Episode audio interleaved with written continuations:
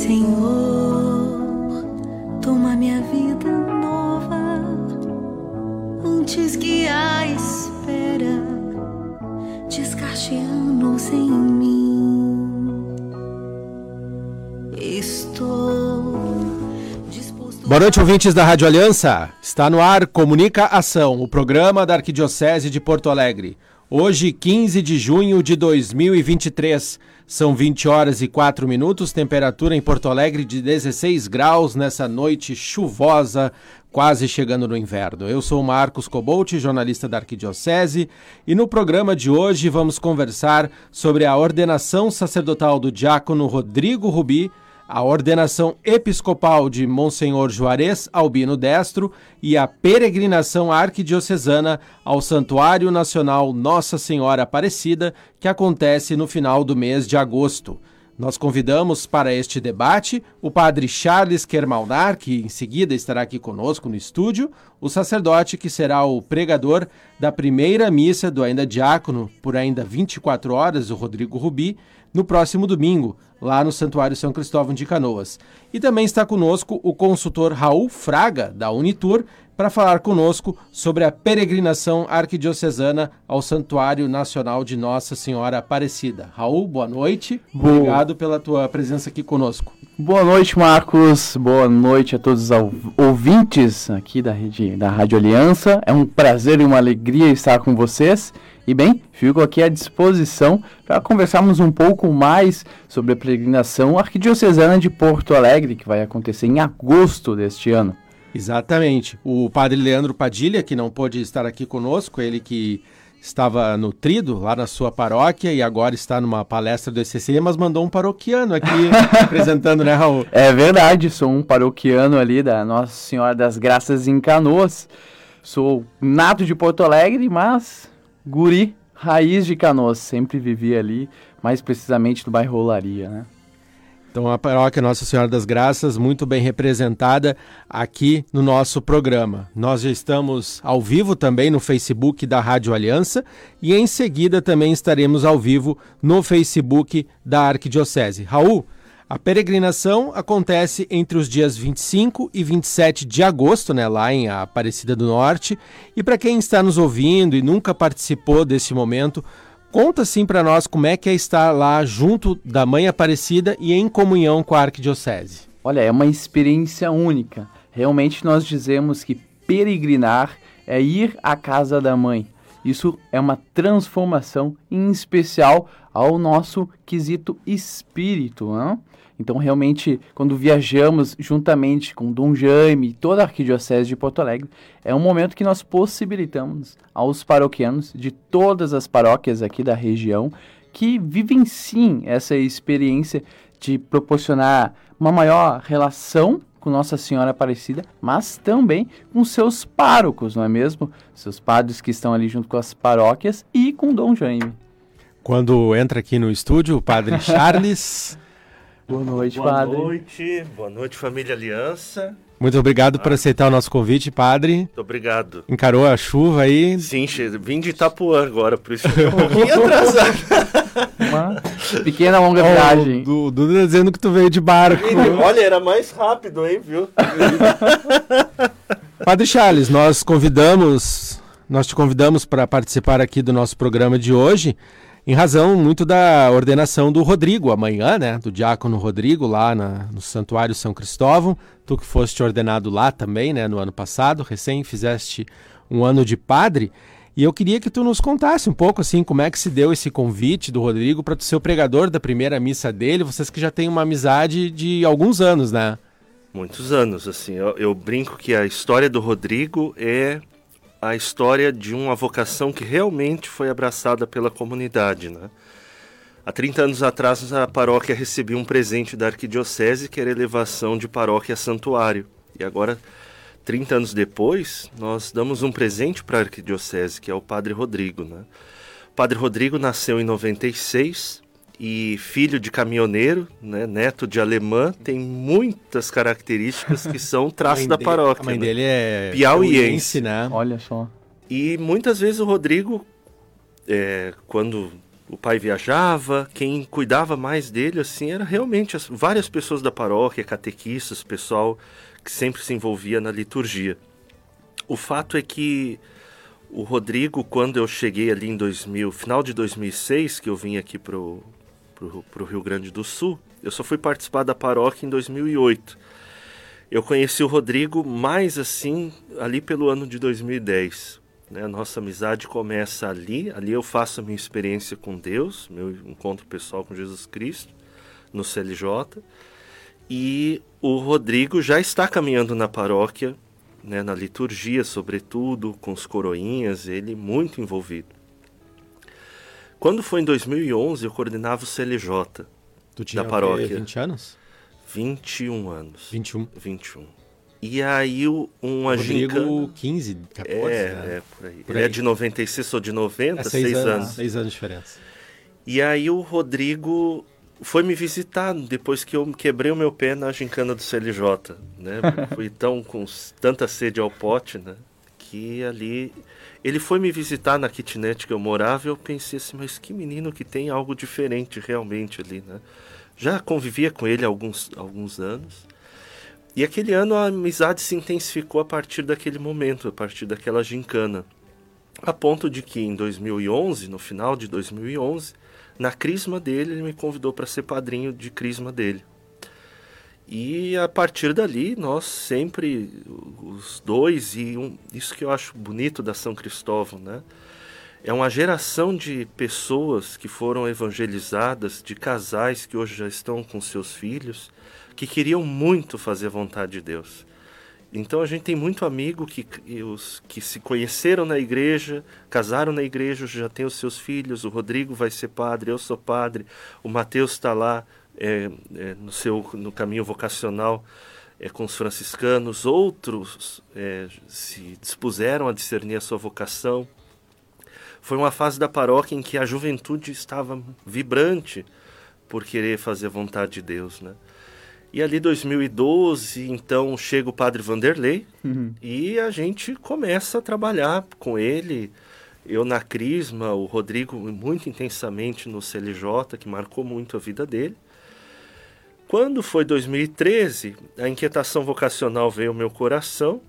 Eu partilhei com o padre Vanderlei e o Rodrigo, que já fazia os Cairós, é, me explicou como é que eram os encontros vocacionais. E a partir de maio de 2013, até o último de encontro vocacional ali, nós é, participamos juntos. Entramos juntos no seminário em 2014. Então toda a nossa caminhada de formação é, foi ele estando no seminário comigo e eu com ele, né? E uma coisa que me impressiona assim nele é aquilo que de fato se diz, né?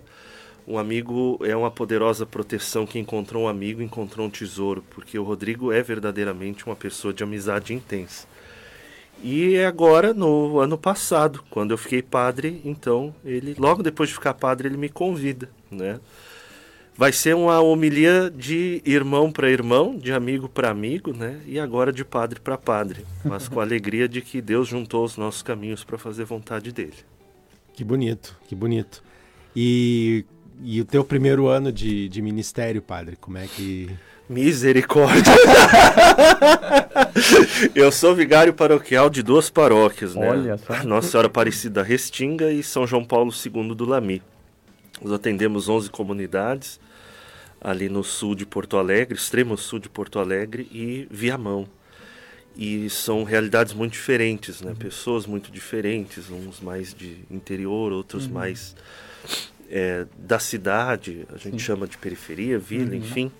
Então você precisa sim ter um- uma presença de espírito muito grande para entender onde você está, para que a mensagem de Jesus possa chegar e o teu trabalho é diferente, né? A mentalidade das pessoas é diferente. Eu destacaria muito essa função do trabalho. Eu, eu nunca andei tanto de carro na minha vida de um lado para o outro. Né? As distâncias são enormes, Jesus né? amado. Tão né? longas. E destaco também com as equipes de Nossa Senhora, que é um grande amor que eu tenho. São os casais das equipes. Eu me encanto com os casais que querem viver a santidade no matrimônio, querem viver a espiritualidade conjugal.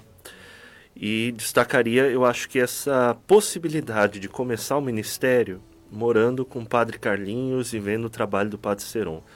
25 anos de padre, 30 anos de padre eles têm, Uhum. né? então Experiência, né? eles têm uma experiência, tem alguém que, é, pelo modo como eles tomam as decisões, que eles falam, você vai guardando aquilo para a vida, né? Então, eu sempre digo, sobretudo com o Padre Carlinhos, com, que é com quem eu moro, né? É um mestre, um amigo e um irmão, assim, porque é alguém que pega junto e, e quando percebe que eu preciso dele, e eu também, quando percebo que ele precisa de mim, né? A gente se ajuda muito. Então, Deus me deu a graça de começar o ministério, sobretudo com ele, assim, que ama muito o ministério, né? Que ama muito a arquidiocese. São muitos os desafios. Penso que eu não imaginava que seriam tantos, mas a alegria de ser padre, de perdoar as pessoas, de dar vida né, num momento de, de dor, mas também num momento de alegria, seja nos matrimônios, nos batizados, é, me faz ter essa certeza de que eu poderia ser, ter muitas alegrias na vida, mas felicidade completa só sendo padre mesmo. Né? Charles, a gente convidou o Raul porque a gente está falando também da peregrinação arquidiocesana. Ah, ao- pela Unitur é a Isso. melhor peregrinação que existe. Sim, participo desse grupo de pessoas que está aí há mais de 25 anos junto com a Arquidiocese, promovendo peregrinações A peregrinação santuário. arquidiocesana é a décima primeira, né? É a décima primeira. Nós tivemos aí uma pausa pela questão da, Da pandemia, da né? pandemia, mas Ano voltamos passado voltou, aí. né? Ano passado aconteceu. Aconteceu, né? Tivemos aí um público de aproximadamente 380 pessoas, romeiros e peregrinos. Esse ano, nosso desejo, junto com o Dom Jaime, é chegar a um menos de 500 pessoas, né? Então são peregrinos e houve uma fala aqui do Padre Charles muito bonita que é sobre os casais, né? Então muitos casais realizam essa peregrinação, seja em família, seja ainda em formação de sua família para agradecer e pedir, porque ser família também é uma vocação, né? E eu acredito muito que a vocação do ministério, do sacerdote é bela, assim tanto quanto o, o ser família, né? Muito bem, nós vamos seguir conversando sobre a ordenação do Rodrigo amanhã, também sobre a ordenação do Monsenhor Juarez no sábado e a peregrinação arquidiocesana. São 20 horas e 16 minutos. Nós vamos fazer o primeiro intervalo. Ouviremos um trecho da homilia do Dom Jaime na ordenação sacerdotal do padre Darlan Schwab. Voltamos em seguida. E nós somos chamados a ser sinal de contradição. Ser sinal de contradição a partir do Evangelho. O bom pastor dá a vida pelas ovelhas. Sagrada Escritura, em distintas passagens, apresenta a figura do pastor, imagens bonitas. Ezequiel, por exemplo, alerta para a necessária atenção diante de maus e falsos pastores. Mas também aponta para os bons, para as qualidades do pastor bom. Ocupar-se, velar, apacentar, curar, resgatar, se for o caso, as ovelhas, o rebanho. O bom pastor reúne, fortalece, cuida, mostra benevolência, atenção para com as ovelhas. O bom pastor dá a vida pelas ovelhas. No texto evangélico que ouvimos há pouco, Jesus se apresenta como o pastor bom, o bom pastor. No seu ministério público, demonstra compaixão, expressa cuidado, usa de misericórdia, atende, escuta, corrige, sugere, orienta, cura, acompanha. A sua bondade vem do conhecimento das ovelhas, da proximidade, eu diria da intimidade e do fato mesmo de dar a vida, se desgastar, se entregar, esvaziar-se, para que todos tenham vida e vida em abundância. Eu sou o bom pastor, conheço as minhas ovelhas.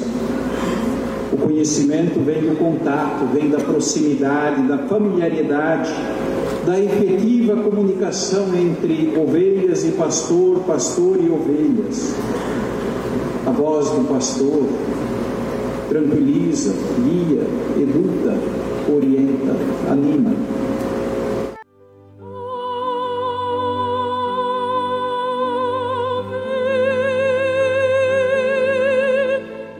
Peregrinação aos santuários marianos na Europa, na França, na Espanha e em Portugal.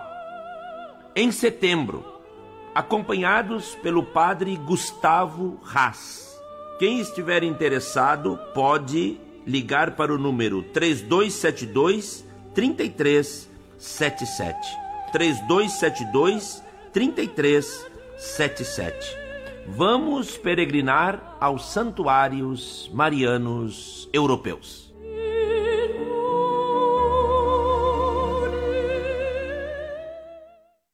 Estamos de volta. Esse é o programa Comunica Ação, o programa da Arquidiocese de Porto Alegre. São 20 horas e 26 minutos, temperatura de 16 graus em Porto Alegre. E eu quero lembrar aos ouvintes, também quem nos acompanha pelo Facebook, que no sábado teremos a ordenação episcopal de Monsenhor Juarez Albino Destro, a partir das 10 da manhã, em nossa Catedral Metropolitana. Mais informações já estão publicadas no site da Arquidiocese de Porto Alegre. Estamos conversando aqui com o Raul e também com o padre Charles Kermalnar.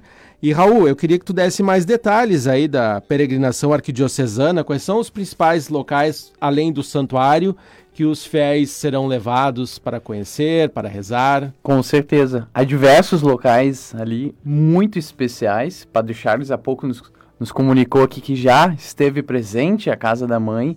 Um dos principais locais é passar aos pés da imagem de Nossa Senhora Aparecida.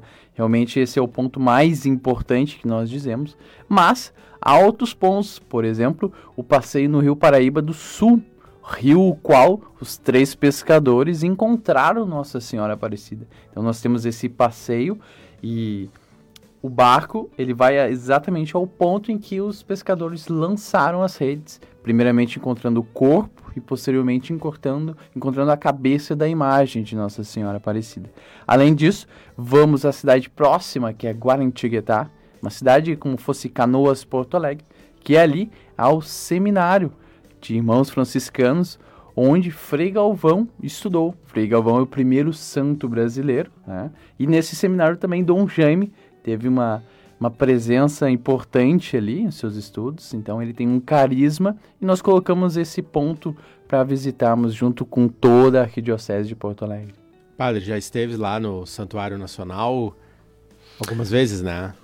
Eu fui quando eu tinha 12 anos, numa excursão de ônibus com a minha mãe e a minha irmã, lá do Mato Grosso Sul para lá. Uh. E depois voltei, eu já estava no seminário.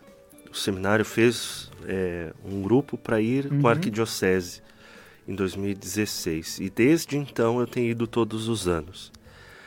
É a imagem de Aparecida, ela toca muito a nossa vida porque ela foi encontrado su encontrada suja e quebrada, né?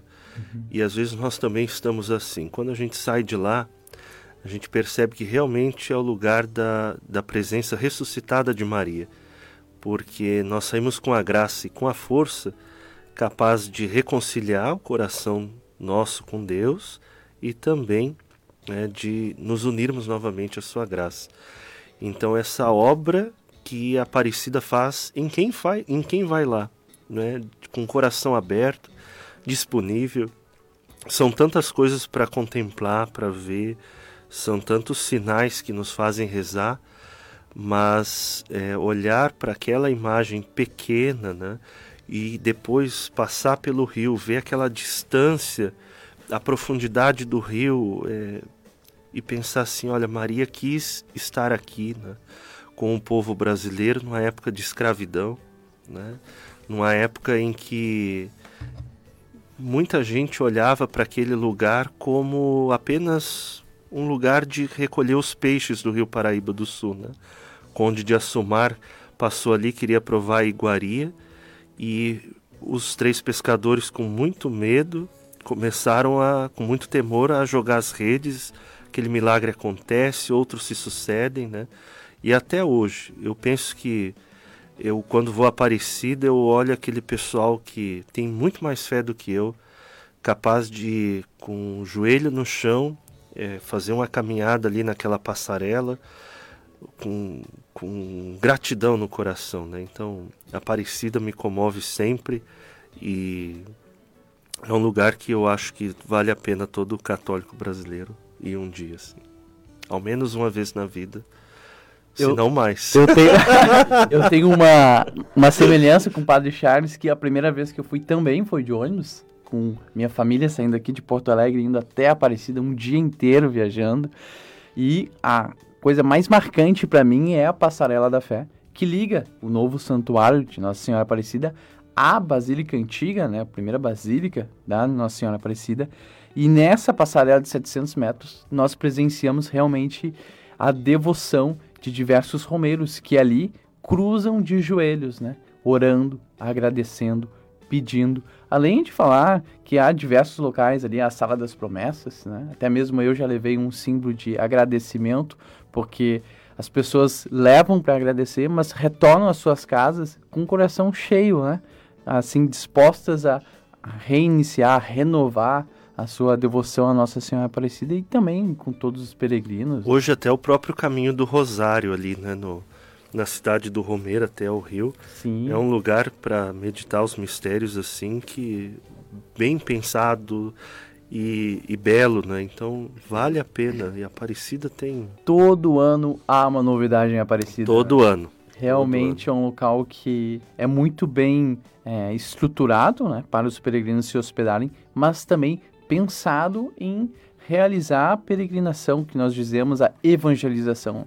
É importante dizer que muitas pessoas pensam que peregrinar é só apenas realizar um turismo, mas é bem pelo contrário, né? Peregrinar é ir de encontro, né? Encontro próprio com o seu espírito, encontro com a Nossa Senhora e também falar da Arquidiocese de Porto Alegre um sentimento de comunidade, né? uhum. né? De pertencimento, né? É um convite que realmente Dom Jaime faz de coração aberto a todos. E Raul, além do, da presença do, do arcebispo, também é um grupo de, de padres, né? Sim. Que acompanham e reforça justamente isso que tu está falando, né? É uma experiência comunitária ao mesmo tempo, né? Porque às vezes não vai conhecer, é, vai conhecer poucas pessoas ali na, Exatamente. na peregrinação, né? São diversos párocos com suas paróquias, até mesmo paroquianos que muitas vezes não são tão frequentes, mas estão dispostos a realizar essa peregrinação. Nós temos aí Frei Orestes, Padre Leandro Chiarello, que há pouco vimos, né? Ele que fez o convite durante o intervalo, Exatamente. né? Exatamente. Então, nós temos diversas paróquias, né? E é interessante, eu já levei um grupo, levei o grupo do Padre Lucas Mendes, que está ali na, na Paróquia Nossa Senhora das Dores, e eu sou de Canoas. Então, muitos ali eu foi a primeira vez que eu vi. E eu me senti abraçado pela comunidade, né? Assim como houveram outras pessoas de Guaíba, vindo através do Padre Carlinhos, que esteve ali um tempo, realmente permite que, se você não é participante ou presente em uma paróquia, você pode ir, que você vai ser muito bem acolhido, né? Porque há esse espírito de fraternidade, de união, de família, né? Então nós temos diversos padres acompanhando seus grupos e paroquianos. Né? E quem está nos ouvindo, nos acompanhando pelo Facebook, está se sentindo provocado a, a cogitar a possibilidade daqui a pouco quer ir sozinho, quer ir com, uhum. com o marido, com a esposa, ou daqui a pouco organizar um grupo da paróquia, pode, todas as formas, é bem tranquilo, né? É super tranquilo. Os grupos eles vão ficar no Hotel Rainha do Brasil, que é um dos hotéis mais novos ali, de, de Aparecida, né? Ele tem um transporte, muitas pessoas se preocupam, Raul, como é que a gente vai ir até o santuário, dentro dos muros? Existem toda uma logística de transporte dos hotéis para dentro do santuário. E esses hotéis permitem quartos em família, de três, quatro pessoas, quartos individuais, quartos para casais, né? É sempre importante reforçar isso que é, é, muito curioso. Ano passado havia uma família de 15 pessoas, então era uma família assim muito grande e eles pediram para ficar todos no mesmo corredor. Então ficava aquelas portas abertas e primo para um lado, criança para o outro. Então há essa flexibilidade, é bem tranquilo. A própria mesmo. capela dentro do hotel é, é, um lugar muito bonito, assim. É, pra, é um lugar realmente pensado para o Romeiro, né? Sim. Que precisa de paz para descansar, e retomar o dia de tantas atividades, né? E passa muito rápido, tem que aproveitar Exatamente, mesmo. são três dias intensos. Três dias né? intensos, né? Mas realmente a gente passa pelos principais pontos ali do santuário. Se pudesse, ficaria a semana inteira. Porque realmente existe muitos pontos que podemos ficar horas ali na devoção ou na oração que dá para se entrar em profundidade. Nós aqui no programa, nós estamos no ano vocacional no Brasil, né? E a gente Uhum. sempre procura abordar esse tema aqui, mesmo que brevemente. E eu vou abordar com, com vocês. Padre, eu queria começar contigo. Tu que vieste para o Rio Grande do Sul para estudar, tu é do Mato Grosso do Sul, né? Do sul, do sul. é. Não, eu sei, eu Onde- sei. é. Eu sei. eu- Importante deixar bem grifado, né, isso. Marcos? Tu veio estudar ciência política aqui, Foi. né? Ó. Mas tu já tinha uma vivência lá na, na tua cidade, na fé, né? Como é que como é que se deu esse processo aí? Conta um pouco pra nós. E como é que foi importante pra ti essa graduação? Tu te formou em ciência política, e tu trabalhou nessa área, né? Sim. Então, lá na minha cidade, é, meus, minha família, sobretudo do lado do meu pai, também a minha, do lado da minha mãe, todos são envolvidos em alguma das capelas e alguma das comunidades assim. E no ano de 95, se não me falha a memória, o meu pai comprou uma filmadora. Estou contando esse detalhe porque é importante. para nos filmar no colégio. E um dia nós estávamos indo para casa da avó e tinha uma procissão com um padre com a rosa na mão e várias pessoas com rosa na mão.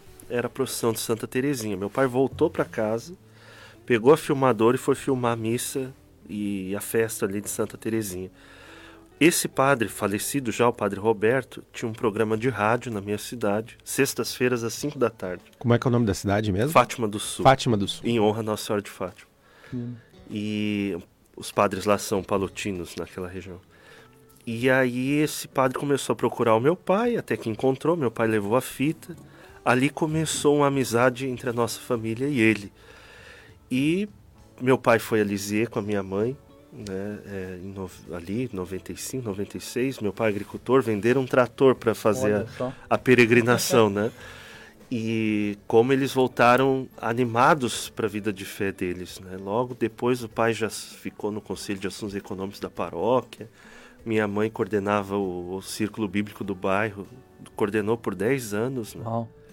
Então, assim, a- naquela função de festa de padroeiro, qual era a missão do meu pai? Pegar o padre, colocar o padre dentro do carro do pai e sair nos sítios para abençoar as famílias. E às vezes vinha uma doação de uma galinha, vinha uma doação, sei lá, de é, uma vaca. E aí, o que que, o que que se era galinha, a gente colocava dentro do, do carro. O pai tinha uma caminhonetezinha, colocava no- na, na parte de trás. E a minha mãe engordava aquelas galinhas para a festa da padroeira até a semana da festa. E aí juntava aquelas mulheres todas e iam matar as galinhas para a festa padroeira. E eu olhava assim a, a intensidade com que eles viviam a vida de fé e o modo como os padres abençoavam as casas. A bênção sempre foi algo marcante para mim assim. E uma vez até uma pessoa perguntou pro padre assim, se ele não tinha medo de ser assaltado, né? Ele disse assim: "Olha, eu sempre ando armado". Eu falei: "Olha". Aí dali ele pouco ele tirou do, do bolso um terço, né? Tô armado. Eu tô armado. E muitos padres me marcaram, mas de um modo particular a bondade do padre Roberto, a como ele rezava pelas pessoas, como ele inspirava devoção nas pessoas, assim, e como ele me tratou com carinho, acho que pensando também, sabe-se lá Deus que tava, estava e foi realmente um sinal vocacional para mim, né? Então tinha essa bagagem lá. Aqui vim fazer o curso de Ciência Política, o fiz, me formei em 2010, trabalhei na assessoria parlamentar da FIComércio de 2017 até 2013. Agosto de 2017, agosto de 2013. 2007. 2007. 7 a cinco 13. anos, Cinco cinco, anos. anos. Entrei como estagiário e terminei na chefia da assessoria parlamentar. Assim. Foi uma carreira muito rápida, né? Acho que para um jovem de 21 anos assim até é demais, né? Mas e teria uma carreira pela frente muito grande, né? Mas o desejo de entregar minha vida a Deus era maior e é maior, né? Então, olhar para trás, ah, vou pegar as redes de volta, igual a gente lê né, nos Atos Uhum. dos Apóstolos, vou desistir. Não. É, a liberdade, a alegria, né, a pessoa de Jesus. É, como é que eu vou viver uma vida assim, sem ele, né? Como de Santo Agostinho, né? É difícil te seguir, mas é impossível te deixar, né? Então, fui muito feliz na profissão. É, trabalhava nessa parte de subsidiar os empresários do setor terciário para em relação aos projetos de lei e, e pensava como é que eu posso santificar a política nessa época eu pensava assim né? mas entendi que a minha vocação não era como leigo né? era como ministro ordenado e aqui estamos Com a graça de Deus. amém E tu, Raul, conta um pouquinho pra nós da tua caminhada vocacional. Veio assim desde família, tua família Tem, católica? tem. A minha família é um pouquinho. católica. ah, os meus pais participavam muito ali da Capela Santa Luzia, lá em Canoas. Eles iniciaram eh, essa caminhada com a Igreja Católica com o Padre Blas Jacob. Então ele é muito presente na minha vida, passou muitos momentos ali em casa. E, bem, meus pais sempre levaram toda a família para a missa, né? Íamos todo domingo, somos em cinco irmãos. Hoje a gente temos a- há alguns irmãos mais praticantes e outros nem tanto, né? Hoje a minha paróquia ali é Nossa Senhora das Graças, junto com o padre Leandro Padilha, que hoje não pôde vir, mas fica meu abraço a ele, né? Quem sabe na próxima. Exatamente. E a minha vocação para mim é muito forte. Eu já fiz é, alguns congressos para entender a vocação, né? E ficou muito clara a questão da vocação de ser família, né? Ali onde eu trabalho, a gente tem essa um desses valores, ser família, né? Acima de tudo, ser família. Porque a família entra a diversidade, né? Entra a questão de pensamentos divergentes e como tu une isso. Para nós é muito forte que se une através do amor, através do entendimento da palavra de Jesus. Para nós, é ele que dá o norte, né? Então, há a possibilidade de ter a diversidade, né? Hoje eu já sou noivo, né? Já somos aí em torno de três anos de noivado. Noivei antes da pandemia e eu sempre já brinco... fez o curso de noivos três anos já É, tá andando, ainda não né? fiz, ainda não fiz de fato, assumo aqui que não fiz. Noivamos antes da pandemia e a gente brinca muito assim, não, a gente ia fazer o curso e casar, mas entrou a pandemia. E agora ela não sai, é complicado, né? Mas já sabemos aí, já estamos junto com o Padre Leandro Padilha encaminhando aos poucos, né? E se aprofundando nisso, porque realmente a, a vocação de ser família, mas também perante a Deus, é um passo dos dois, né? Não apenas de um. Então essa é a minha vocação resumidamente, mas Resumidamente, mas muito bonita, muito bonita todas as vocações. São 20 horas e 42 minutos, nós vamos fazer mais um rápido intervalo e vamos ouvir agora o padre Rodrigo Wegner da Costa, o pároco lá do Santuário São Cristóvão, onde será a ordenação do diácono Rodrigo Rubi amanhã. Voltamos em seguida. A comunidade Santuário São Cristóvão de Canoas, neste ano vocacional, está de festa. Com alegria, queremos ordenar mais um presbítero para a nossa igreja de Porto Alegre. O diácono Rodrigo Rubi será ordenado nesta próxima sexta-feira, dia 16, às 20 horas. Uma alegria para o santuário que está bem motivado com as suas pastorais, animando, portanto, todas as vocações para participarmos deste dia.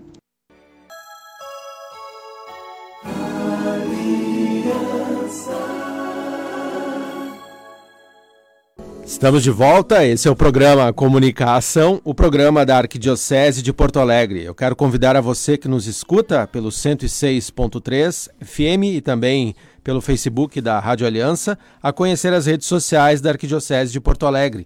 Nós estamos no facebook.com.br arquipoa, no Instagram, no arroba arquipoa temos o nosso canal no YouTube, no youtube.com.br arquipoa e também estamos nas plataformas de áudio, procure por Arquidiocese de Porto Alegre. Conversando hoje sobre a ordenação sacerdotal do diácono Rodrigo Rubi, também sobre a peregrinação arquidiocesana ao Santuário Nacional de Nossa Senhora Aparecida e Padre Charles e Raul, nós estávamos aqui no intervalo trocando dicas, sugestões, sugestões, né? pontos, locais, experiências também. Raul, além do santuário, então, já falaste na questão de Guaratinguetá, tem mais algum outro ponto que tu gostaria de destacar da, da visita? Desses Da três peregrinação? dias, haverá um, momento, haverá um momento que nós possibilitaremos, para quem desejar, ir à Canção Nova, Nós havíamos conversado aqui com o Padre Charles, que também é um local muito especial, né? Ali o Santuário da Canção Nova.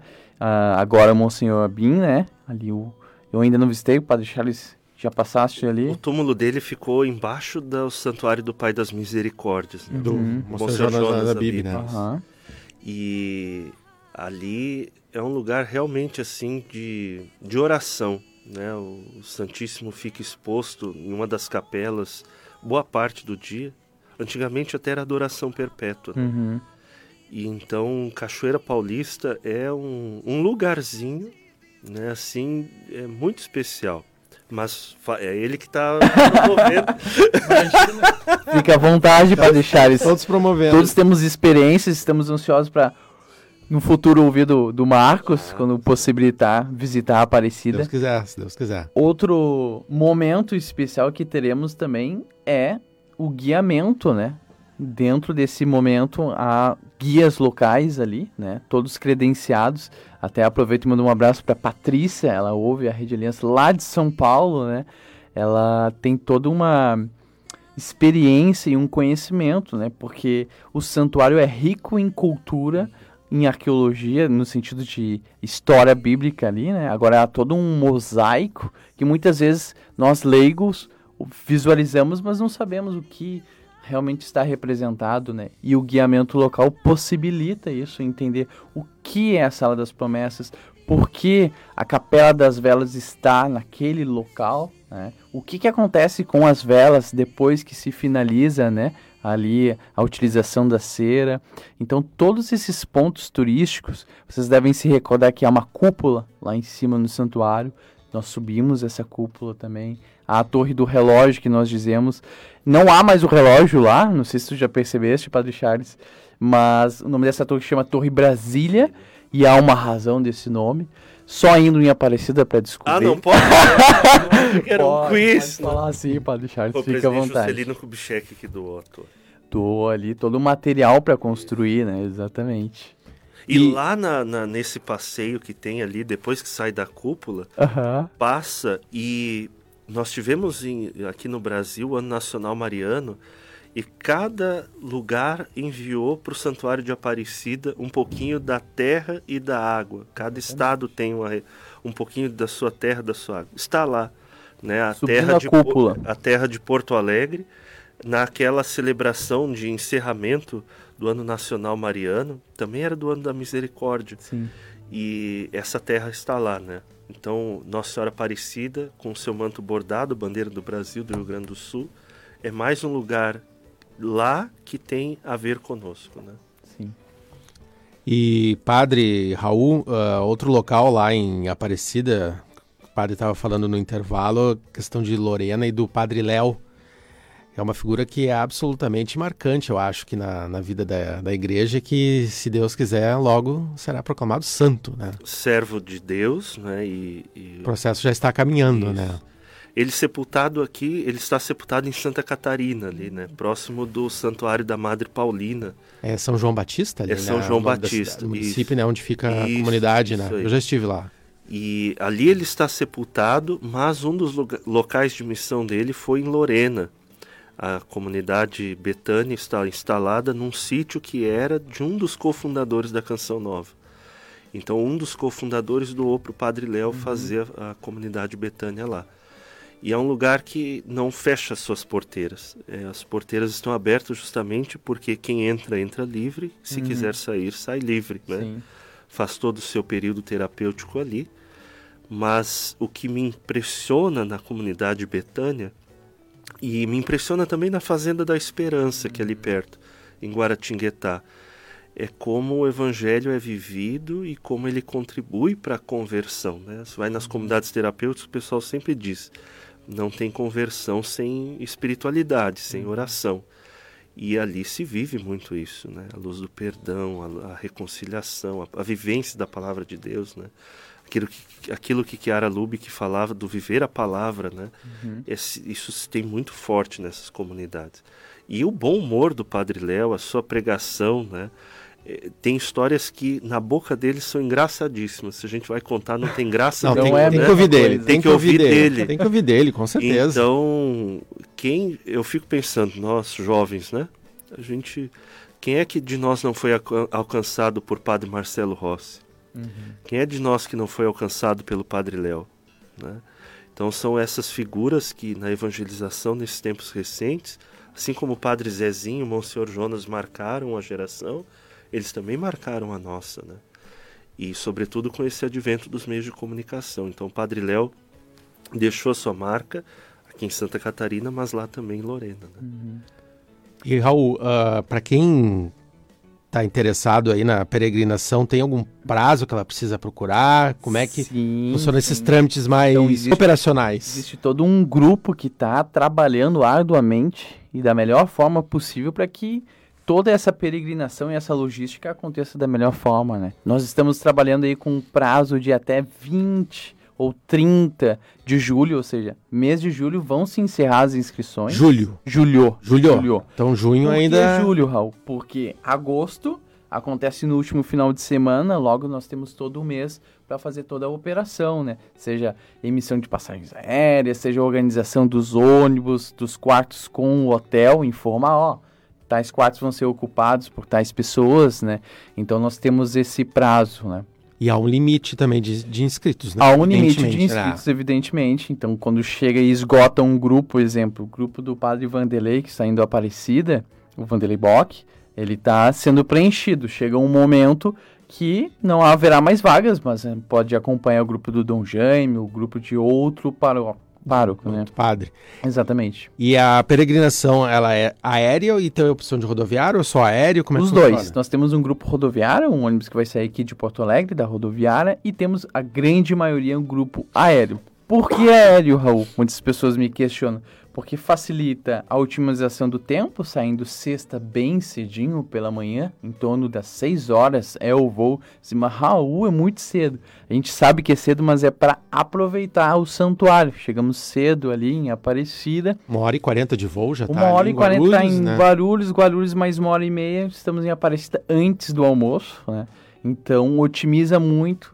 É importante também que um voo é muito mais tranquilo do que uma viagem de um dia de ônibus, mas ao mesmo tempo a arquidiocese possibilita essa opção, também visualizando a questão financeira ser mais flexível, né? A questão do ônibus. Esse pacote aéreo, ele inclui as, a alimentação durante os dias? Sim. Isso é importante. Às vezes o pessoal fica, vou gastar muito, né? Uhum. Mas tem um pacote que já inclui tudo isso. Todas as Você alimentações. consegue também se organizar, né, financeiramente. Exatamente. Facilita muito, né? Além da flexibilização de pagamento que o grupo possibilita, seja parcelamento, seja uma entrada e o restante parcelado, é importante ressaltar isso que tu falou, Padre Charles. Toda a alimentação, refeição, hospedagem, transporte rodoviário do aeroporto até Aparecida já está inclusa. Então, quem realmente investe no pacote não precisa se preocupar em mais nada. Nós dizemos apenas que haverá um investimento de lembranças. Ah, que querem é bom, tem né? tanta lojinha bonita lá. Nós estamos já aqui na reta final do programa, são 20 horas e 58 minutos. A gente sempre saúda os aniversariantes da semana. Hoje é aniversário de ordenação do padre Eduardo Kologeski, cinco anos de sua ordenação. E no dia 19, segunda-feira, padre Leandro Chiarello, que já falou conosco aqui no intervalo, convidando para a peregrinação, 31 anos de sua ordenação. E hoje está de aniversário, aniversário natalício, o padre Antônio Daló. Amanhã o padre Rudimar Dalasta, Frei Gabriel da Costa Mendes e o padre Elemar Gribler. No dia 18, domingo, Frei Rafael Rodrigues e o diácono Wilson Tavares. No dia 19 de junho, padre Durival Darós e no dia 20 de junho, Frei Luiz Carlos Lunardi.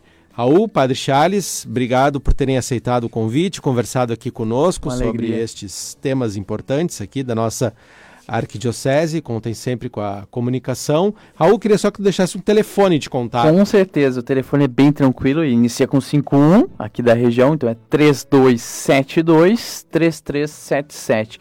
Aproveito a palavra para agradecer o convite, Marcos, a presença do Padre Charles aqui também nessa alegria de falar de Nossa Senhora Aparecida e mandar um abraço a uma pessoa especial, que é o meu pai, que estava favor. de aniversário ontem. Então, parabéns, senhor Nelson. abraço. Agradeço. Deus abençoe seu Nelson. Amém. Intercessão da Mãe de Deus e nossa.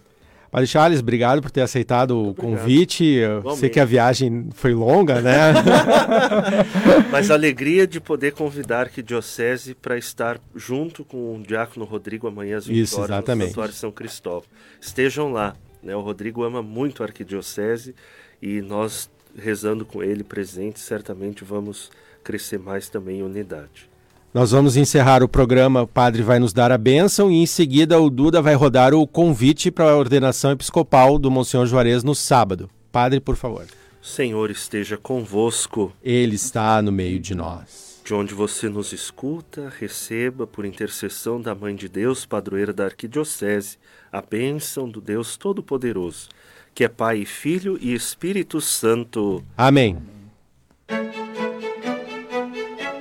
Olá, você que nos acompanha pela Rádio Aliança.